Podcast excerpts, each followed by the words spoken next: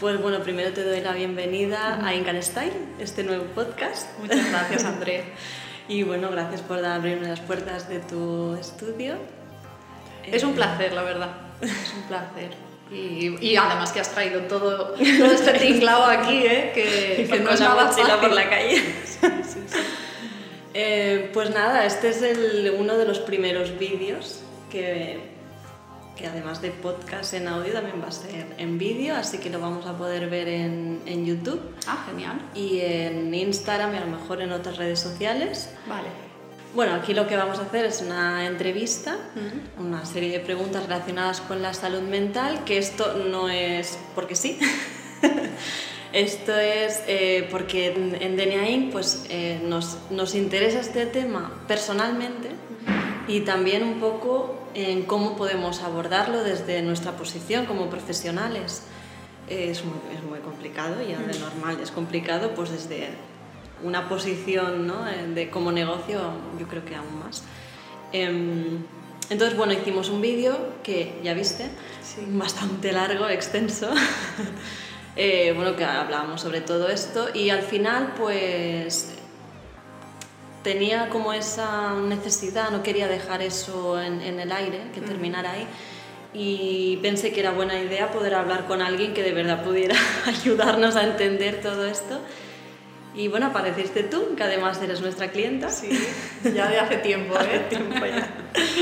Y, y pensamos que era buena idea hacer una entrevista y que nos hablaras un poco, tanto a nosotros como a nuestros clientes, eh, pues cómo, cómo, tratar esto con normalidad Mm. y, y, desde nuestra posición, así como cómo hacerlo. ¿no? Uh -huh. Entonces, bueno, vamos a ir abri abriendo algunas preguntas que, bueno, espero que vayan fluyendo, que tú te sientas eh, como que, que, tú puedes hablar de lo, de lo que quieras, contestar como quieras. Eh, y nada, más que, una, más que una entrevista es una charla. Una charla, una me charla parece perfecto. Una charla de salud mental. Exacto, una charla de salud mental.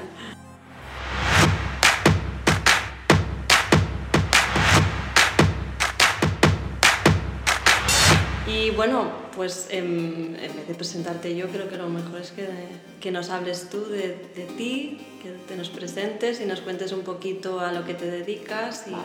tu trayectoria un poquito. Vale. Bueno, mmm, soy Eugenia Díaz, eh, soy psicóloga infantil y terapeuta familiar. Entonces, bueno, tengo algunos años ya de carrera profesional eh, siempre me había querido dedicar a los niños, ¿no? Entonces yo empecé, hago un poquito así, ¿no? Como cuento sí, esto, lo que ¿te parece? quieras. Eh, bueno, pues yo empecé pensando en trabajar con nanos en cole, ¿no? Entonces, bueno, pues hice el, el máster de orientación educativa, que es el que hace falta, ¿no? Y cuando estaba haciendo las prácticas allí, eh, me voy a acordar toda la vida, ¿no? Porque eh, mi tutora de, de, prácticas me dijo, mira Eugenia, si tú quieres intervenir con los problemas de salud mental de los nanos, eh, un cole no es el sitio, ¿no? Porque te dedicas mucho a evaluar, pero es verdad que la intervención pues, es compleja, ¿no? Eh, no se puede llegar a hacer una intervención. Y entonces mmm, dije, vale, pues qué bien, muchísimas gracias, porque entonces ahora pues me podré dedicar a, o enfocar. Entonces acabé pues esto, ¿no? En consulta privada. Y ya cuando estaba trabajando a los inicios con, con nanos me di cuenta que eh, no era bastante trabajar solo con el niño o la niña o el adolescente, ¿no? Eh, que había una parte que me estaba perdiendo, que era la familia. Entonces así es como acabé haciendo terapia familiar, ¿no? que es una formación súper extensa. Y, y, bueno, pues ahora mi hacer profesional incluye niños, niñas, adolescentes, padres, madres, familias al completo y, y también en cierta manera pues adultos, ¿no? Porque uh -huh. ahí estoy, cuando trabajo con los padres también trabajo parte de lo que tiene que ver con ellos como adultos. Claro, porque los adultos también fuimos niños. sí, claro. claro. Todo, todo, tiene, todo tiene sentido, la verdad. Claro, claro. Complicado que... esto, ¿eh? Mm. Muy intenso. Sí, sí. es una carrera profesional difícil, mm. la verdad. Pero, bueno, pues es lo que, lo que hemos elegido, ¿no? Pues sí. Así que... esta soy yo. Pues nada, muy, muy, muy buena presentación, la verdad. Eh, qué guay que te orientaran bien desde un buen principio, la verdad.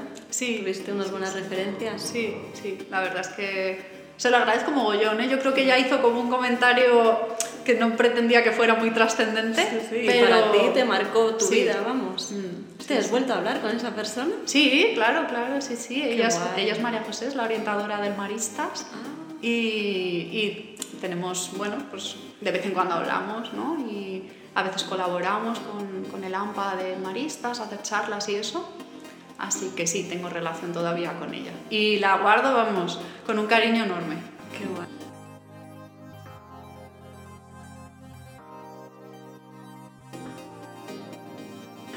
Así que bueno, lo primero, habría que saber primero qué es, ¿no? Eh, qué importancia tiene la salud mental y cuáles serían los signos que tenemos que tener en cuenta o que seguimos los patrones que siguen las personas con esta...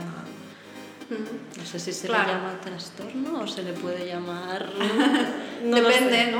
Eh, bueno, si nos vamos a lo más purista, eh, a nivel científico, pues sí, ¿no? Serían trastornos eh, que están recogidos en un manual, que algunos eh, pues usan como casi libro de cabecera, ¿no? Eh, pero bueno, lo podemos llamar así. Hay algunos que son pues mucho más graves que otros, evidentemente. ¿no? Hay diferentes grados. Eh, claro, sí, sí, sí, sí. Entonces, si pensamos en lo que es salud mental en general, en realidad es un constructo que tiene como muchos, muchas variables, muchos aspectos. ¿no? Entonces, lo que se dice es que la salud mental eh, constituye el bienestar a nivel biológico, psicológico, social, es lo que se llama el biopsicosocial, bienestar biopsicosocial. Entonces, ¿qué- ¿qué, qué significa esto? No? Porque al final es, es una palabra que igual es difícil como de entender, pero no es nada más que que yo me sienta bien a nivel biológico, que no tenga yo enfermedades, dolencias físicas, em, también que a nivel psicológico yo me sienta bien, me sienta estable, me sienta eh, que puedo gestionar las diferentes emociones que me ocurren, ¿no? Em, y que soy capaz de hacer cosas para la sociedad, ¿no? Sentirme valioso, sentirme que aporto algo, que tengo algo que hacer en el mundo. Una misión. Sí, cada uno la suya, Sí, ¿no? Exacto, más o menos grande, vamos a llamarlo así, pero cada uno tiene su... Exacto. Su Y también la parte social. Es muy importante. Eh, el yo sentir que tengo pertenencia a un lugar, que tengo un entorno social que es suficiente para mí. No necesariamente tiene que ser eh, la misma cantidad de entorno social para todo el mundo. Hay personas más introvertidas y hay personas más extrovertidas, personas que disfrutan más de una cena en casa y otras que disfrutan más mm, fiesta todos los fines de semana. Pues, ok, ¿no? Pero Claro. tiene que ser también para cada persona. Entonces, esto es lo que sería la salud mental. Y las cosas que le influyen, pues son todas estas. ¿m? Eh, claro, hay factores em, sencillos ¿no? que pueden influir, por ejemplo, eh, que esto lo hablábamos, la nutrición, el sueño, el ejercicio. Sí. Claro, y no hay nada que sea eh, determinante al 100%.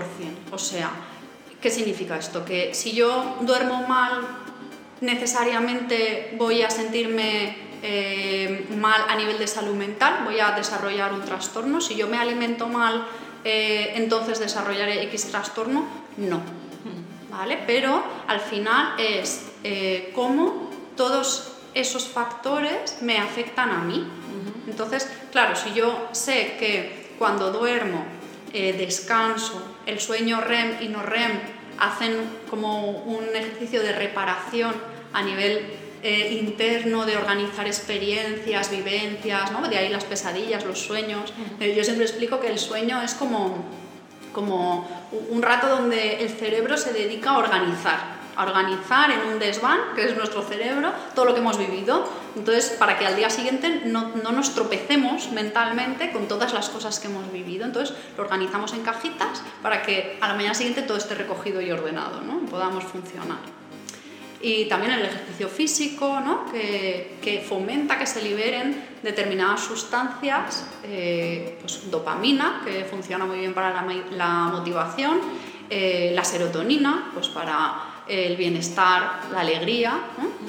Y entonces si yo hago deporte y descanso bien, seguramente mi salud mental será mejor. Pero eso no significa que si mi salud mental es mala, solo haciendo deporte y durmiendo bien me vaya a sentir bien. Entonces es algo complejo. Sí, pero si ya estás mal y encima no descansas bien, no haces ejercicio, pues aún te metes más en tu cueva, ¿no? Claro. así. Claro. Sí, la verdad es que se nota cuando descansas mal, que, que te levantas ya... Mm, con una energía muy baja. ¿no? Yo hace tiempo sí que escuché, no, no sé dónde, no, no, sé si lo leí o me lo dijo alguien, que tenemos eh, un porcentaje de energía, tenemos un 100% de energía eh, desde que nos levantamos hasta que nos vamos a dormir y conforme va pasando el día, pues vamos agotando esa energía. Entonces, si por ejemplo ya nos levantamos enfadados, pues agotamos mucha energía que luego para el resto del día vas como sobrellevándolo. O mm. sea, te cuesta más llevarlo porque ya has descargado muchísima energía al principio. Esto es como lo, de, lo, que, lo que comúnmente es levantarte con mal pie, ¿no? Exacto. Es lo que me ha pasado a mí esta mañana. vale, a Yo mí también, hoy ya me he ¿eh? levantado con mal pie. bueno, pero está mejorando, ¿no? Sí, sí, vale. Vamos mejor. Pues sí. El tema de, del comer bien también, mm. también influye. Supongo que también eh, qué tipo de comidas comer, ¿no? Sí, es más, más, o menos saludable. Esto quizá lo, lo diría mejor algún nutricionista, ¿no? Pero sí, al final si yo tengo la sensación de que eh, lo que estoy comiendo mm, me genera bienestar, ¿no? Yo me siento bien o me siento mejor yo personalmente, ¿no? Cuando eh, pues me he hecho algo que no lleva mucho aceite, por ejemplo, porque mi digestión es mejor, a mí me sienta mal esto, entonces Em, eso me hace estar mejor, ¿no? Si yo como una comida eh, que tiene mucha grasa, pesada, pesada, ¿no? Pues claro, yo luego la tarde la llevo mal porque mm. físicamente, ¿ves? Ahí ya empieza lo del claro. el biopsicosocial. Exacto, si estás mal físicamente, eh, anímicamente y mentalmente no estás a gusto. Claro, claro. Claro. Entonces pues esto influye también. Vamos a dejar esto un momento y bueno, hacemos pausa. Sí, porque es que no es como que mm, como que a veces somos como actores, es que no sé cómo explicarlo. Mm. Como que intentamos dar una cara, ¿no? De estamos bien. Como cuando vas por la calle y alguien te pregunta, ¿cómo estás? ¿Qué tal? No es una pregunta real. Claro. Es un hola, o sea, no es una pregunta de me voy a parar y te voy a explicar. De ascensor, ¿qué digo yo, ¿no? Exacto. ¿Cómo estás? Todo bien, todo... además ellos, la gente como a veces te pregunta, ¿cómo estás? ¿Todo bien? Sí. ¿Qué tal la familia? Se espera eso. Ya está, no, no, no, esperas una conversación de, ostras, estoy fatal, lo que me ha pasado. Mm. a lo mejor algún momento, si tienes confianza o tal, puedes introducirlo, pero normalmente el qué tal deriva un bien. Yo creo que también en esto influye la confianza que tú tienes con la persona con la que estás hablando, ¿no? Entonces, em, Claro, pues una persona, yo qué sé, tu vecina que era de cuando vivías con tus padres, pues hasta no le vas a contar, pues mira, mm, estoy fatal porque estoy pasando por, no sé, una depresión. No, tú le dices, pues todo bien, no me apetece entrar aquí en historias. Yo creo que eso también es algo sano, quiero decir, porque en algún momento tenemos que poder em, disociarnos, que se dice en psicología, usamos mucho este término, que, significa algo así como separarme de, mis problemas emocionales o personales para poder funcionar. ¿no? Imagínate... Eh, o sea, influye mucho un poco cómo nos hablamos ¿no? claro, nosotros. Claro, sí, sí, totalmente, pero imagínate ¿no? que tú hubieras tenido un problema esta mañana con tu pareja y, y eso te impide hacer el resto de tu día, 100%. Esto sería un trastorno literalmente, ¿no? a nivel de salud mental estaríamos hablando de un trastorno porque no eres capaz de, poder compartimentar en cierta manera ¿no? Eh, tus problemas a nivel de pareja con tu trabajo, por ejemplo, o con otro aspecto de tu vida, tu hijo o lo que sea, ¿no? Entonces, en cierta manera, disociarnos es eso, ¿no? Es como salirme del problema que estoy teniendo y poder hacer otras cosas, ¿no? Y quizá atender las emociones de ese problema que estoy teniendo eh, en un momento que las pueda atender. Pues chico, cuando llegue a casa, esté tranquilita, los niños acostados y no sé qué, ahí a lo mejor puedo abordar el problema de pareja. Entonces, en cierta manera, quizás es saludable esto de ¿qué tal estás? Bien, bien, todo bien. no, lo había pensado así. Eh, pues verdad.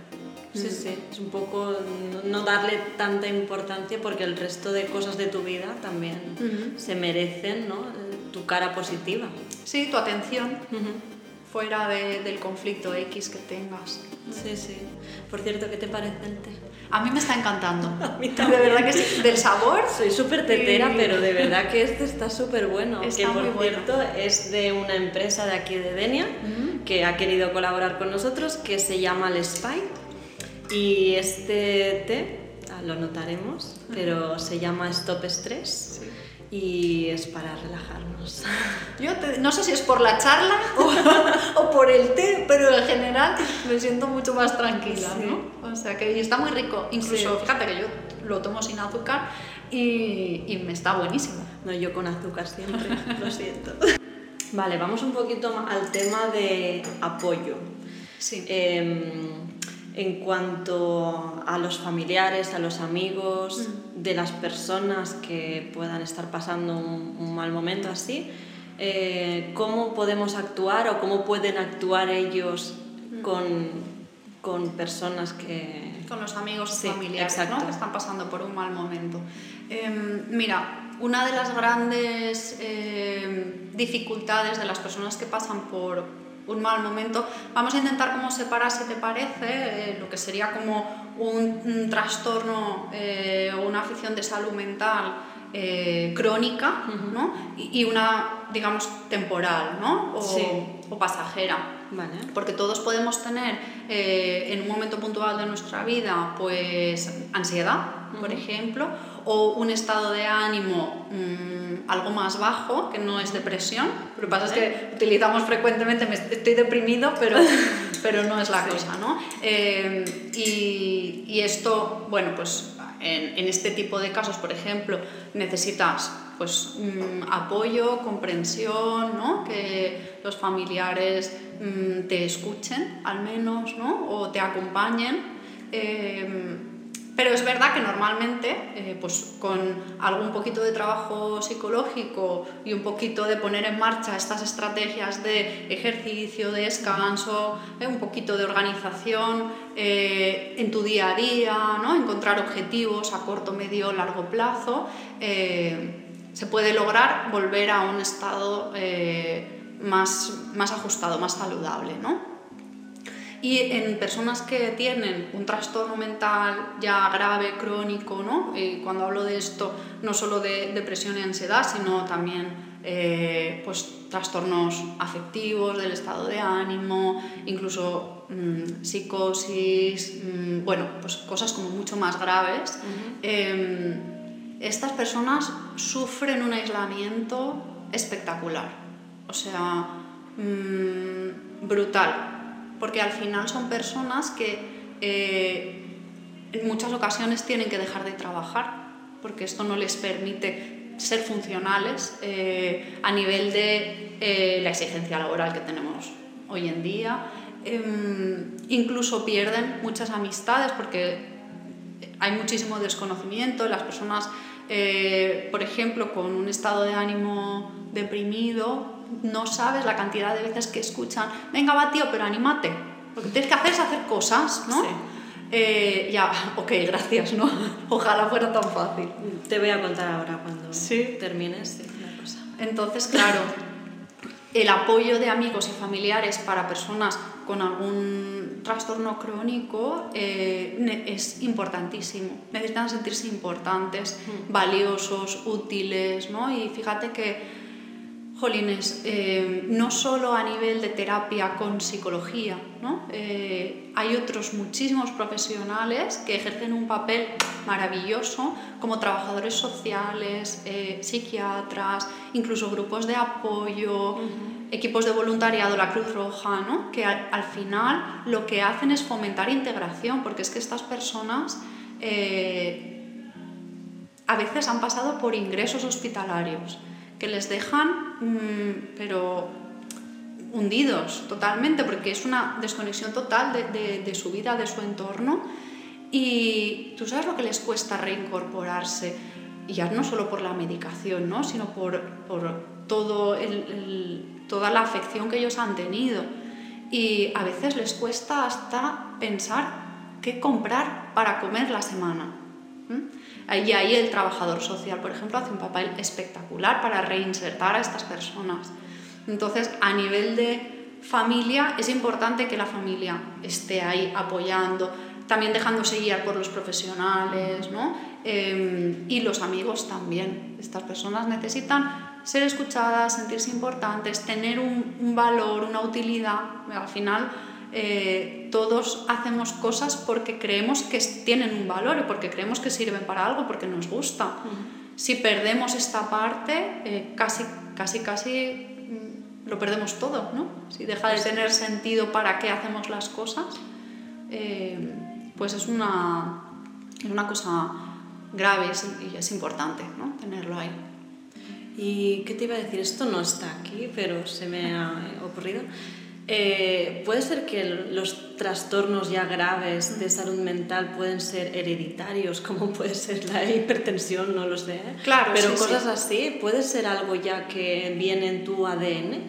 A ver, eh, siempre hay eh, un componente biológico, un componente psicológico de cada persona y un componente social en, todo, ¿no? Entonces, es lo que te decía, eh, sí, claro, si mi, si mi padre, por ejemplo, ha tenido eh, depresión mayor gran parte de su vida, eh, hay una parte a nivel biológico que está en su ADN y que se me transmite a mí porque soy su hija, ¿no? Pero eso, eh, eso, eso, es más como posterior, como que lo has absorbido desde pequeño, ¿no? Como que lo has vivido, lo has... No, esto, porque si tú, sí, o sea, hay una parte que es biológica a nivel de, de, ADN, dijéramos, vale, ¿no? Eso, eso es así, viene como en el pack, igual el tener los ojos marrones o ser rubia, ¿vale? Eso viene por los genes que están transmitidos a, em, a, través de, del embarazo, ¿no? Entonces, em, luego hay otra parte pero eso no determina que yo vaya a tener depresión. Pero es como comprar papeletas para la lotería. ¿no? Entonces, ¿has comprado un décimo? Vale. tengo el décimo, a ver si me toca. No. Eh, después está la parte del aprendizaje a través de cómo he visto yo que en mi, familia se gestionan estas situaciones eh, y cómo yo voy incorporando. Claro, esta es la parte del del aprendizaje propiamente, ¿no? Em, después, una parte a nivel social, de qué experiencias yo tengo en mi vida a nivel social que me dan papeletas para sentirme triste, con un estado de ánimo bajo, que no, esto que llamamos nosotros como anedonia, ¿no? que es que, que, no encuentre yo placer en las cosas que hago. Entonces, si he tenido experiencias sociales adversas, por ejemplo, bullying, acoso escolar, moving, ¿no? Todo esto. Eh, el moving. ¿Eso qué es? Esto es cuando tiene, es un tipo de bullying, pero solo en el entorno laboral. Cuando los compañeros te hacen la vida imposible o cosas pequeñitas, ¿no? a lo mejor bajan todos a almorzar y a ti no te llaman. Este tipo de cosas. Pero que poco a poco pues van... Claro, tienes más papeletas, ¿no? Y luego hay una parte, mm, casi dijéramos como exclusiva de cada persona, de cómo yo, qué herramientas yo tengo a nivel interno para gestionar o no este tipo de situaciones. Exacto, es como que gestionas tú todo lo que recibes, ¿no? tanto bueno como malo. ¿Cómo soy yo de resiliente? Esta palabra está muy de moda. Sí, resiliencia, la hemos tatuado mucho, ¿eh? Resiliencia. Ahí está, ahí está, ¿no? Que eh, viene a, significar esto, la capacidad que yo tengo de adaptarme a situaciones adversas de mi vida, a sobreponerme, a estar por encima de las cosas malas que me pasen. ¿Vale? Entonces, claro, al final, que mi padre tenga depresión, eh, me da dos papeletas, una la genética y otra la del aprendizaje en infancia, ¿no? Pero Luego, igual yo tengo unas experiencias sociales, la más de estupendas y maravillosas, y yo genero recursos. Y tengo, igual que tengo a papá que a lo mejor tiene depresión y me da esas papeletas, igual tengo a mamá o a tía o a abuelo que me da papeletas para lo contrario, porque me enseña que yo soy fuerte, que soy capaz, que logro mis objetivos y me da papeletas para lo contrario. Claro, y ahí es como tú gestionas eso, que si tú quieres seguir esos patrones o quieres seguir otros patrones. A ver, la siguiente pregunta vendría en relación a la importancia de buscar ayuda profesional. Sé que más o menos has explicado un poquito todo esto, pero eh, claro, hay gente que tiene problemas y no busca ayuda. Entonces hay personas que son conscientes de que tienen un problema y quieren solucionarlo y luego hay otro tipo de personas que o saben que tienen un problema y no quieren buscar ayuda o directamente no se dan cuenta de que lo tienen. Entonces ahí mm, como... ¿Cómo hacemos? No sé, no sé cuál es la pregunta exacta, pero te la lanzo ahí. sí, sí. A ver, esto es un melón, en verdad, porque al final em, tenemos que tener en cuenta que todas las personas tienen derecho a decidir ¿no? Entonces, decidir sobre su vida, sobre sus eh, problemas, sobre si resolverlos o no. Em, si comparáramos esto, por ejemplo, con el trabajo de un médico, ¿no? que al final somos profesionales sanitarios, los psicólogos también, em, sería como decirle a alguien que tiene hipertensión y que se tiene que tomar las pastillas para bajar esa tensión, porque la tensión alta es peligrosa. Pero luego es la persona quien va a decidir si diariamente se las toma o no. Entonces, qué guay. Tenemos algunos ruidos de, la calle. Entonces, claro, eso no lo tenemos que perder de vista. ¿no? A mí es algo que a nivel profesional me ha costado años de entender, que aunque yo vea que hay personas que necesitan más tiempo de terapia, eh, más frecuencia, eh, abordar aspectos que no están en principio dentro de la demanda al final tenemos que entender que quien decide es la persona. ¿no? Claro, tú le das las herramientas y luego la persona decide si usarlas o no y cómo usarlas. Claro, solo hay eh, el, único aspecto que no entra dentro de esto es si la vida de la persona está en peligro. Vale. ¿Vale? Entonces, eh, si la vida de la persona está en peligro, eh, bien porque nos lo manifiesta así, literalmente, eh, o bien porque hace conductas que nos, pues yo qué sé, eh, hay alguien subido en, en, una cornisa de una azotea, pues no importa que no quieras, ¿no? En ese momento en los servicios de emergencia van a actuar y luego ya veremos, ¿no? Pero, pero sí, entonces es difícil, hay personas que teniendo dificultades pedirán ayuda, hay personas que no, hay personas que, aunque no la pedirán, la aceptarán si la ofreces, ¿no? O estarán abiertos a escucharla. y, bueno, pues ya dependiendo un poco de cada persona, podremos entrar más o menos eh, los profesionales que ejercemos la ayuda. Claro, porque has hablado de, personas que corren su vida en peligro. Sí.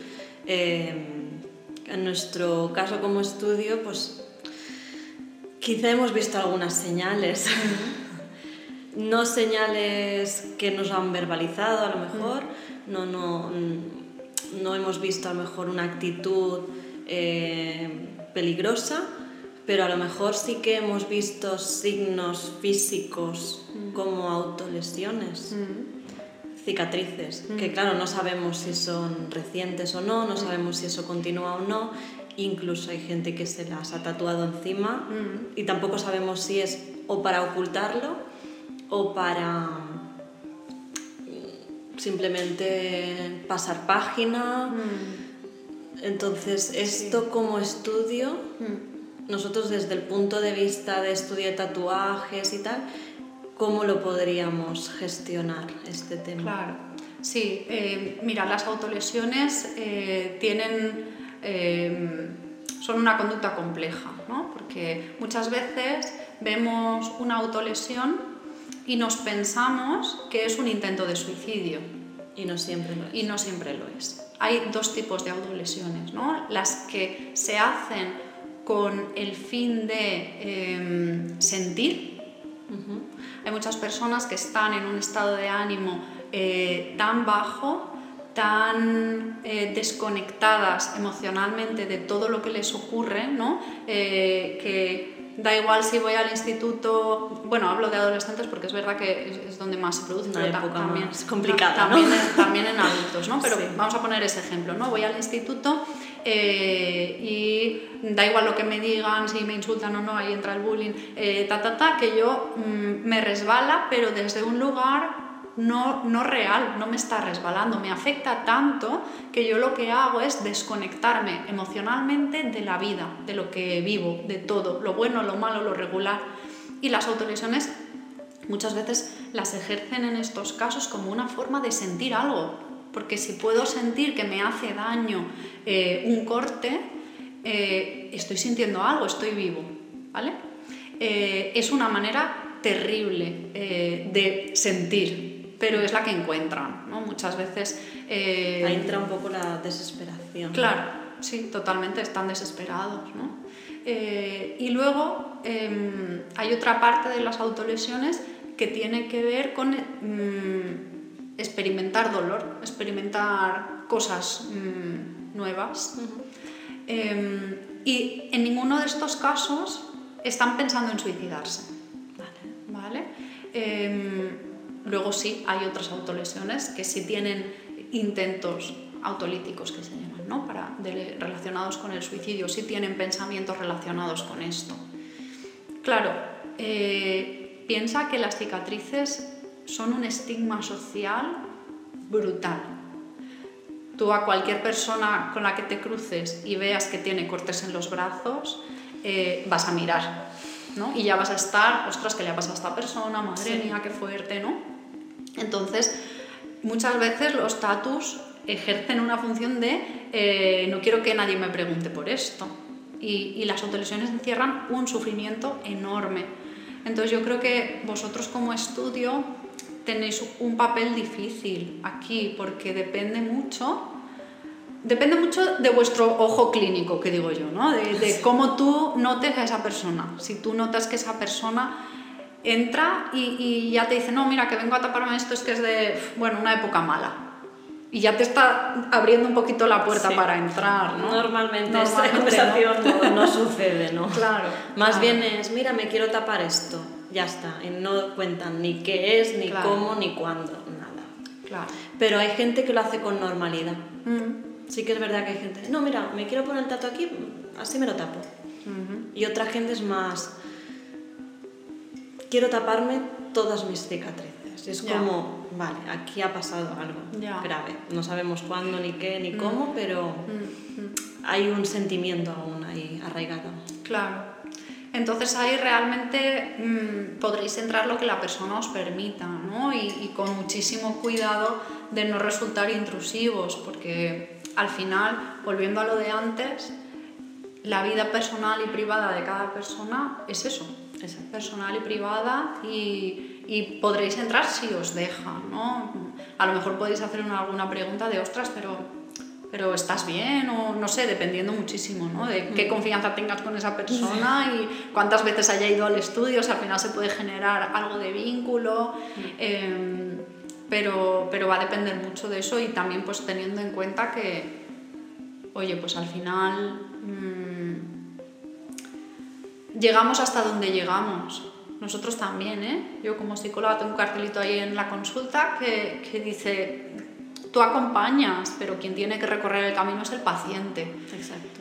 Y, y tenemos que tener eso claro también, ¿no? Que si la persona no quiere, pues hasta que en algún momento determinado quiera, ¿no? O a lo mejor hay historia detrás que no conocéis, que no os comparten porque sois un estudio de tatuajes. Igual esa persona ya está en terapia. Claro, es que, por ejemplo, yo creo, no lo sé, pero en psicología habrá gente que os miente.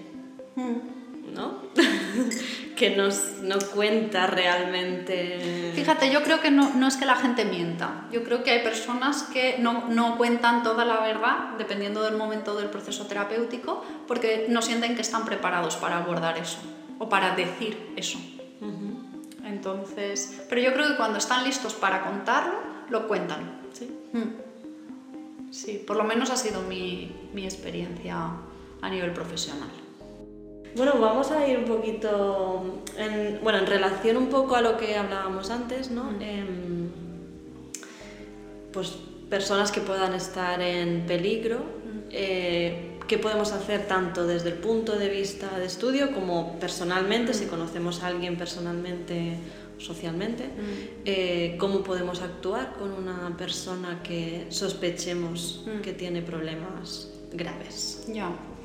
Claro, aquí em, quizá hay que poder tener claro si es una sospecha o si es algo real, ¿no? Porque, bueno, pues mm, si han manifestado eh, que tienen claramente mm, ideas para suicidarse, ¿no? O, em, yo te ponía por el email como un caso que creo que nunca se dará, ¿no? que dice, eh, pues vengo a torturarme, pero cuando eh, salga de aquí me voy a ir a tal sitio y me voy a suicidar. ¿no? Pues obviamente si te pasara eso, que creo que es Entre un caso... broma y broma. Claro, ¿no? Ostras, qué heavy. Eh, pues en ese caso es que tienes que llamar a 112.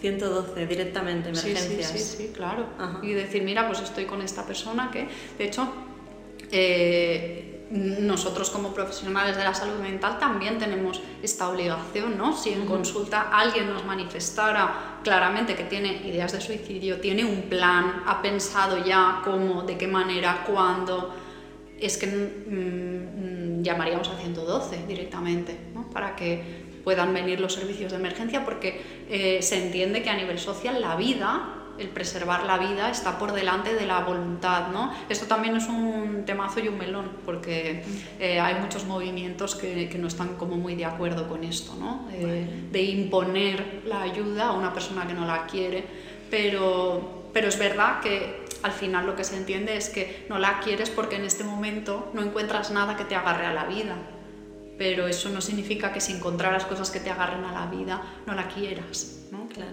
Entonces, eh, bueno, es una línea fina, pero ahora mismo, ahora mismo es así, ¿no? Si, si, o si tú vas andando y de repente ves a alguien que está en la azotea, andando por la cornisa, tienes que llamar al 112. Claro, esto es lo mismo que cuando estás en carretera y presencias un accidente. Exacto. Tienes que, por obligación, tienes que ayudar, que llamar. ofrecer tu ayuda. Sí, sí, y fíjate que en ese caso es lo mismo. No tienes ni que eh, bajar del coche, intentar sacarle a la persona, no hay que hacer nada de eso, solo tienes que llamar. Sí. ¿no? Eh, y en esto lo mismo, no tienes que intentar convencer a la persona de que no vaya, ni subir tú a la azotea a ver si consigues que baje. No, puede No. ser peor, claro. Tienes que llamar a 112. Sí, sí.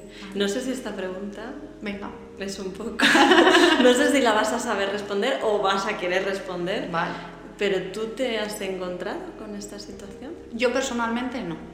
Yo tampoco, ¿eh? Yo no, yo no. Pero sí sé de compañeros que han tenido asustaría un que, poco, ¿eh? que han tenido que de alguna manera pues eh, retener a alguien en consulta más o menos para que puedan venir los servicios de emergencia. Sí.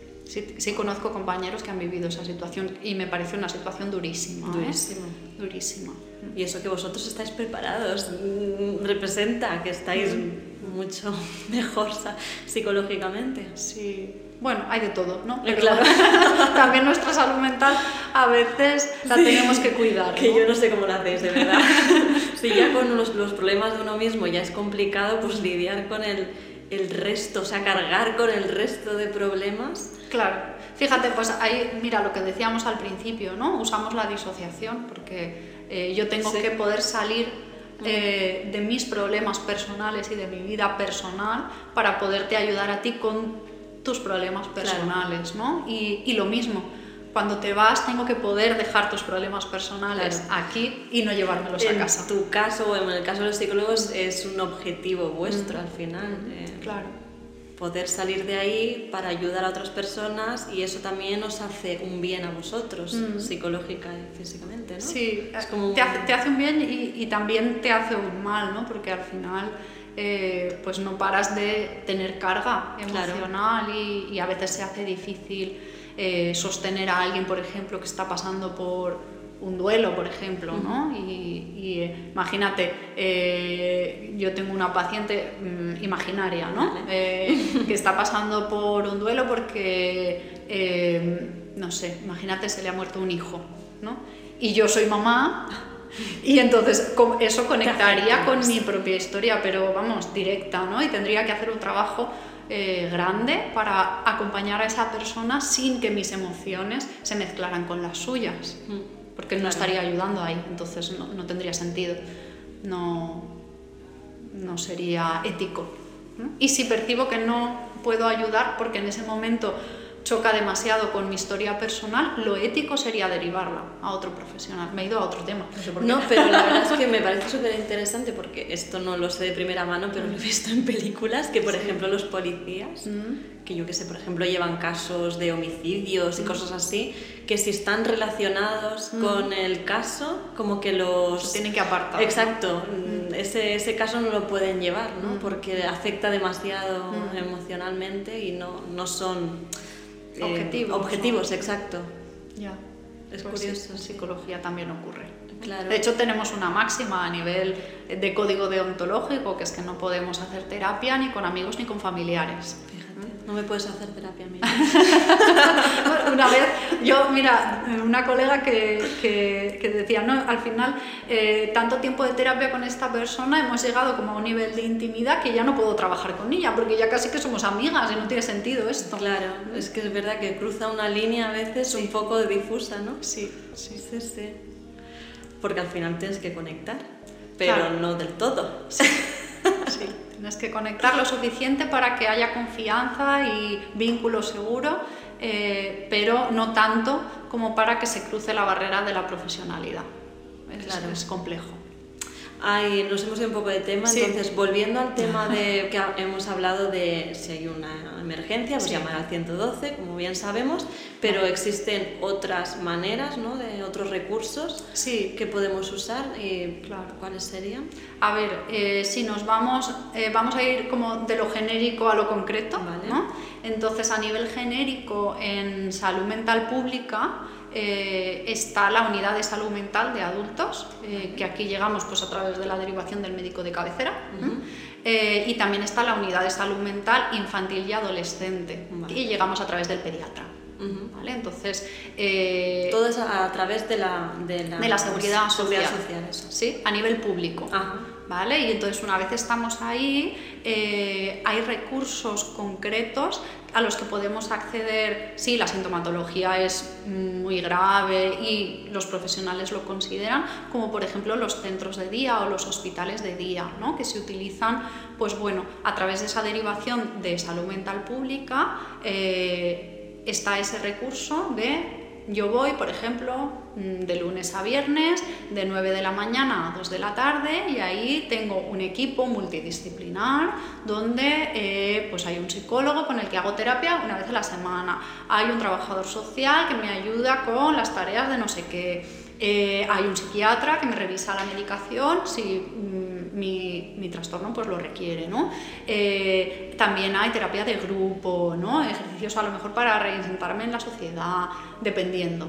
Entonces son recursos eh, maravillosos que hay que intentar desestigmatizar, ¿no? Me parece que me voy a un hospital de día y, y sí, claro, ahí van las personas que la sintomatología es más grave, tanto como para que a lo mejor no puedan ir al instituto, entonces tienen que ir al centro de día. Yo no sabía que había estos centros de día para salud mental. O sea, sabía que había centros de día pues para ancianos o para personas mayores, porque tengo amigas que trabajan de esto y bueno, creo que es lo más común o lo, que más hemos oído, ¿no? Pero no sabía que había en relación, o sea, independientemente de tu edad, hay un centro donde puedes ir pero ¿esto es público o es, público, claro, es que imagínate lo que costaría, también hay centros eh, de día que son privados, pero estos valen cosas astronómicas, ¿no? Al final eh, estar cinco o seis horas mm, cada día de la semana eh, con un equipo de profesionales que te atiendan es carísimo. Entonces sí, son públicos, pero solo puedes acceder ahí según el criterio. Y a través de la seguridad social. Sí, siempre. Sí. ¿Y qué más? ¿Hay más cosas? ¿Hay bueno, más sitios? o- Sí, al final cualquier consulta de psicología privada pues es un recurso. ¿no? Eh, lo que hay que asegurarse es que mm, estés yendo a un psicólogo. ¿No? Aquí es otro melón, lo de las pseudoterapias y todas estas cosas, que si quieres ya para otro, Es que para otro capítulo porque da para, da para para- 10 post- podcasts. Sí, da para mucho, da para mucho, pero bueno, sobre todo asegurarte. Y, y fíjate que al final, en consulta privada, eh, yo me he encontrado con mucha gente que me dice, no, es que fui a terapia hace mm, siete años, no me gustó nada, fui dos veces y no he vuelto. Ya. Claro, sí, y seguramente te ha pasado, pero eso no habla eh, de la profesión, eso habla de que no has podido conectar con la persona que te atendió. Además, hace 7 años, a lo mejor no encajabas con esa persona, pero hoy, yo qué sé, las personas cambiamos. y- También, también, por momento de ciclo vital. Entonces sí, puede ser. Eh, así que si ha sido una vez y no te ha ido bien, prueba otra segunda en otro sitio. ¿no? Otro profesional. Exacto. Eh, porque esto es así, es como hay, pues hay personas que te caen bien y personas que te caen mal. Y Sí, eso sí. no significa que todas te vayan a caer mal. Claro, ¿no? nadie Esta- piensa esto no así, lo vamos, hacemos, creo. Pero en psicología llevamos esa losa, ¿no? Que si prueban una vez y no, ya no quieren repetir. Sí, sí, sí. Eh, y luego hay otros muchos recursos, eh, sobre todo hablamos si quieres enfocado a autolesiones. Vale. Eh, hay un programa de la Consellería que se llama Son Imprescindibles que habla de todo esto de las autolesiones y, y que fomenta, pues bueno, al menos un poco de psicoeducación, de conocimiento sobre esto lo que es y cómo a ir abordando y cómo ayudar a las personas que a lo mejor están en ese proceso. Eh, hay fundaciones que también eh, ayudan con esto, por ejemplo la Fundación ANAR, Anar. ANAR, sí, cumplen un poco esa función. Mm, Estas personas que tienen una sintomatología grave ¿no? y que a lo mejor pues esa sintomatología les impide eh, estar en un día a día cotidiano, pues tienen este recurso siempre derivados a través de la salud pública, de la unidad de salud mental.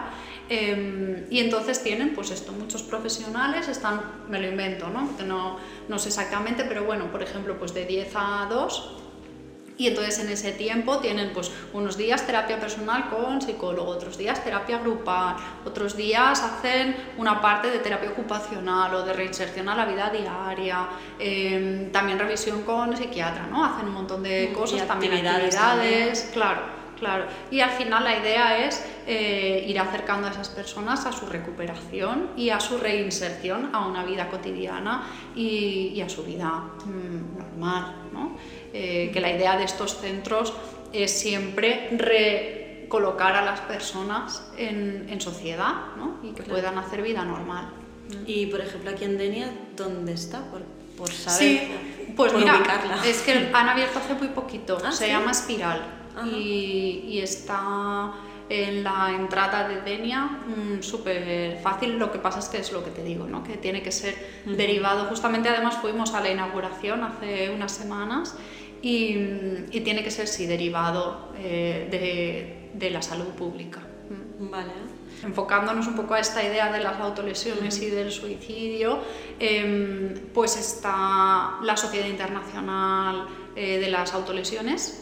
Lo, lo pondremos ¿no? en la descripción Sí. para que puedan entrar y Sí, todo verlo. esto lo voy a poner en la descripción, los Mm. enlaces, los teléfonos y tal, Mm. que se pueda acceder fácilmente. Sí, y luego está el teléfono que es el 024. 024. Sí, que este Vale. es el teléfono que pone a disposición el Ministerio de Sanidad para ayudar con la conducta eh, suicida y con las autolesiones, que es un teléfono, como dicen, 24/7, Vale. eh, 365 días del Sí. año, gratuito, confidencial y, y todo esto. Y entonces, bueno, pues hay profesionales. Cada vez hay más teléfonos especializados en Mm. cada Claro. diferentes sectores, Sí, diferentes sí. problemas, ¿no? Mm, mm, Claro, es que yo creo que al final pues se han dado cuenta que es, que es algo fácil, ¿no? Que igual yo estoy en un momento fatal, llamo ahí, nadie me conoce, no saben quién soy, eh, pero me pueden a lo mejor sacar de este momento súper crítico donde a lo mejor estoy teniendo ideas de muerte, ¿no? Para, para poderme ayudar. Pero ves, como decíamos siempre, tiene que ser que la persona llame. Claro.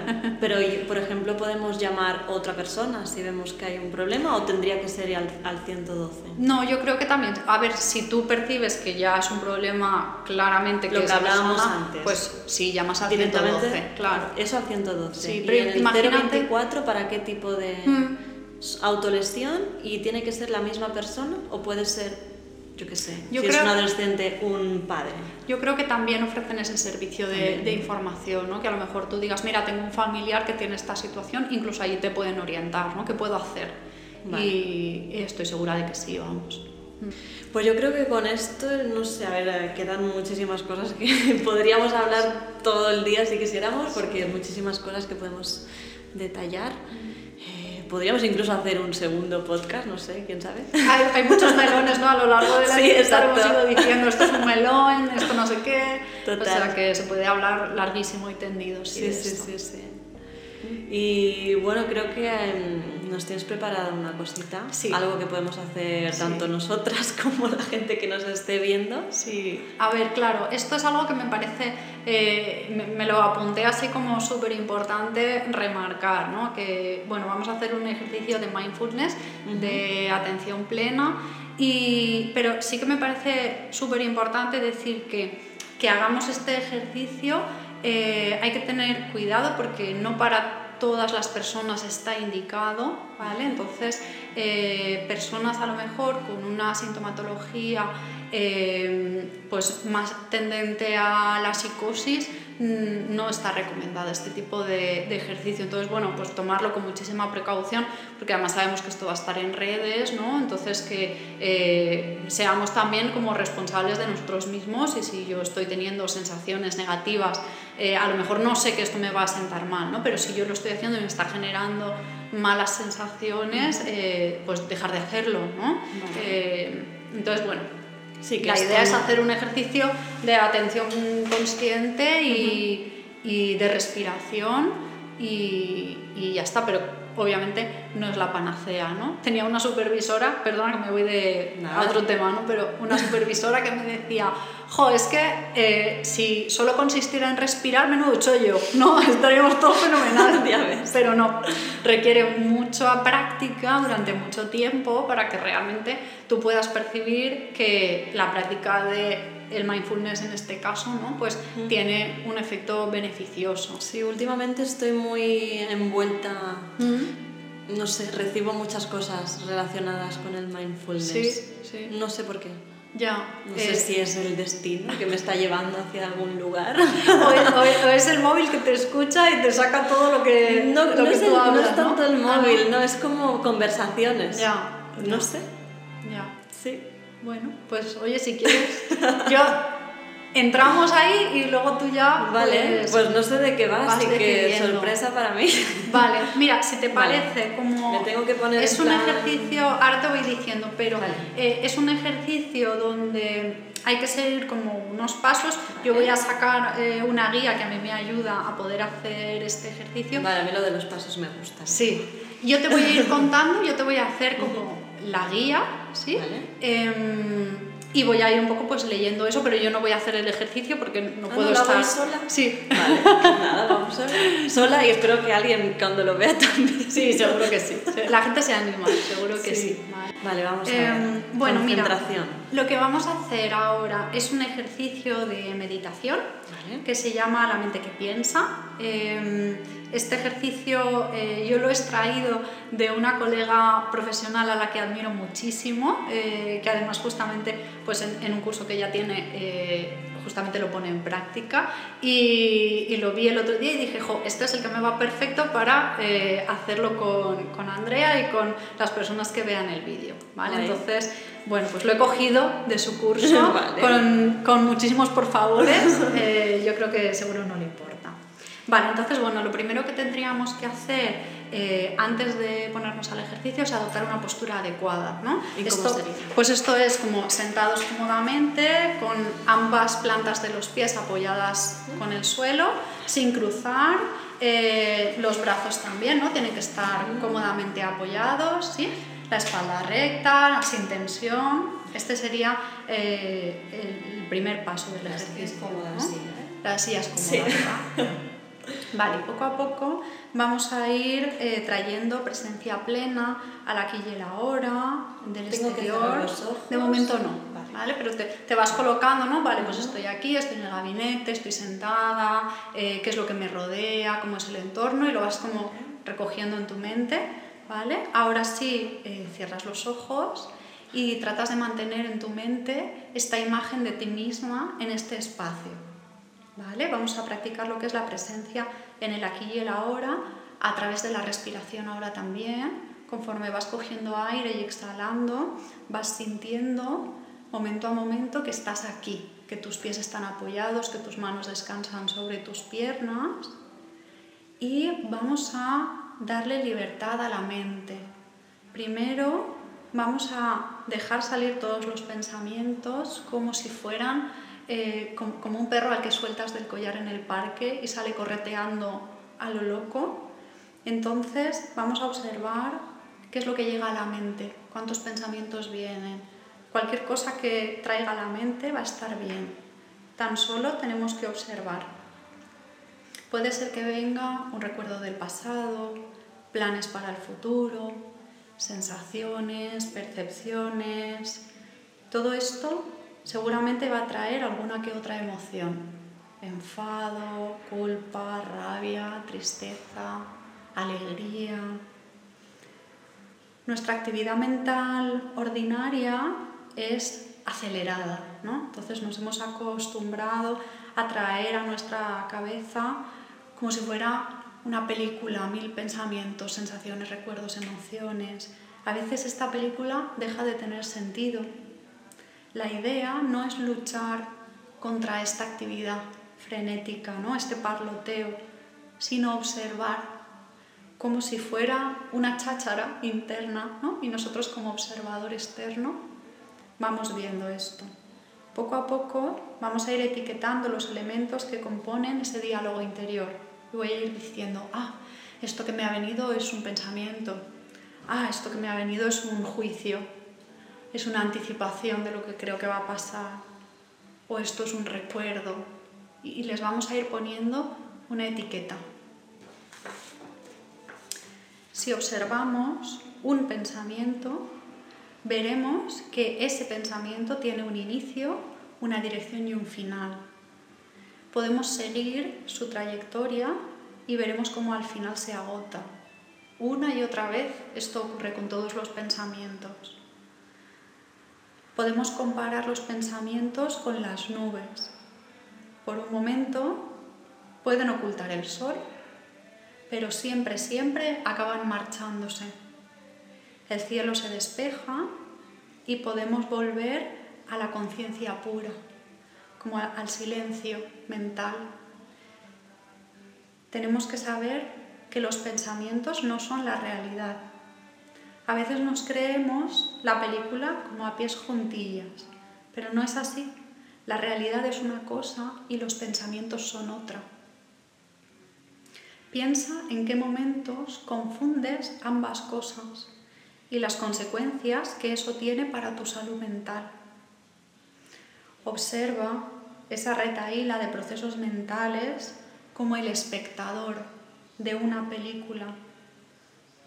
Eres un observador claramente distinto de lo observado.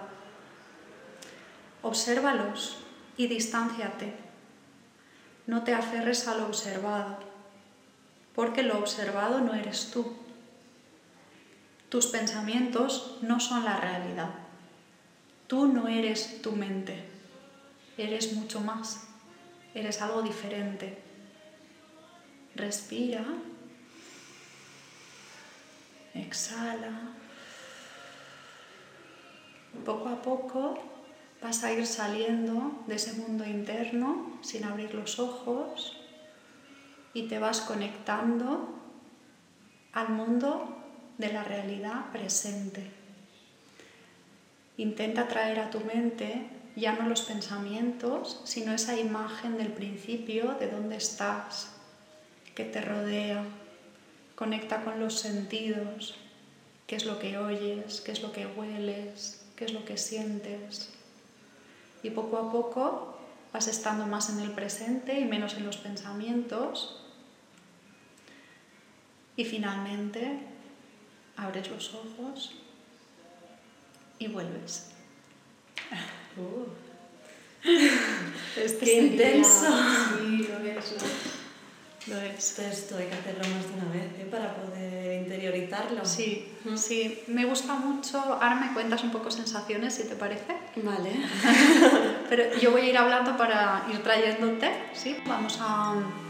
Voy a contarte un poco eh, sobre esta meditación y así como vas volviendo ¿no? a las sensaciones y, y luego pues me cuentas. Em, me gusta mucho porque es verdad que en salud mental los pensamientos tienen un papel importantísimo. Entonces, eh, por eso cuando la vi la elegí, porque al final eh, entender que los pensamientos son como nubes que van y vienen y que eso no determina que sea real lo que estamos pensando, ¿no? E, vamos a poner un ejemplo. Yo tengo un estado de ánimo depresivo y estoy todo el día pensando, mi vida es una mierda, no valgo para nada, no sé qué, no sé cuánto, ¿no? Eh, al final eso yo me lo creo y lo compro como si fuera real, pero no es así y por eso me gusta esta meditación, porque nos lleva a, tú no eres tus pensamientos. La realidad no es esto, hay otras muchas cosas y lo podemos ir cambiando ¿no? a través del trabajo con lo cognitivo. Claro, eso lo decía en el vídeo, que no sé si es que, claro, como yo lo hice y lo escribí todo, pues al final me acuerdo de más cosas, pero que decía que mm, somos nuestros peores enemigos. Mm, Nos hablamos fatal. Sí, sí, sí. Bueno, yo no sé los demás, pero yo conmigo misma mm, a veces soy muy mala. Sí, somos los más críticos. sí, total. Con nosotros mismos, claro. Claro, esa meditación pues ayuda un poco ¿no? a a clarificar, a, dejar pasar los pensamientos negativos como algo natural. Viene un pensamiento, ok. Claro, eso lo tienes, pero no significa que va a estar ahí siempre. Exacto. Claro, es un pensamiento de un momento determinado que ni siquiera tiene por qué ser real. ¿no? Eh, porque imagínate que, no sé, yo estoy pensando, me hago una autocrítica y digo, Buah, qué mal estoy haciendo esta entrevista, ¿no? Pues no tiene por qué ser real, es mi sensación a lo mejor de este momento X pero eso no significa que sea así. Pero eso te va a determinar mm. cómo será. Claro, claro, sí, cómo me voy a sentir cuando acabe la entrevista, mm. ¿no? Y todo eso. Entonces, bueno, cuéntame, ¿qué te ha parecido? A ver, me ha no creo que haya desconectado del todo, ¿vale?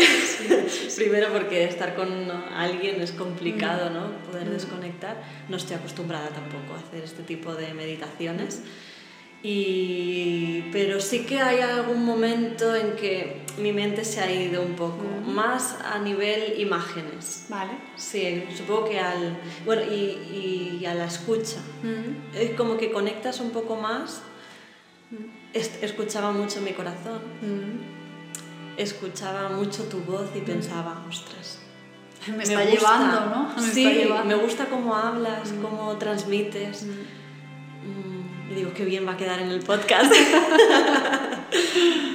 eh, ostras, lo del corazón me ha dejado loca porque me iba bastante rápido. Y claro. no estoy nerviosa, pero... Claro, fíjate. normalmente no somos conscientes de estar todo el rato escuchando nuestro corazón. ¿Cómo va nuestro corazón? Sí. Y alguna imagen como de lejos, cerca. No sé decirte muy bien. Sí, porque pueden venir sensaciones físicas, corporales o del corazón, mm. también imágenes, recuerdos, pensamientos, a veces cosas como que no, nunca han ocurrido pero nos vienen, ¿no? como esta imagen. Pero esto que dices del corazón me parece muy importante porque esta misma sensación a alguien le puede resultar aversiva. ¿no? Por eso decíamos, ojo, quien hace meditación, quiere decir cada uno con responsabilidad de su propia sensación, porque si me resulta ansioso esto, esta sensación, igual no tengo que hacer esta meditación. Igual, bueno, pues la meditación puede estar recomendada dentro de un proceso terapéutico, acompañada por un profesional, ¿no?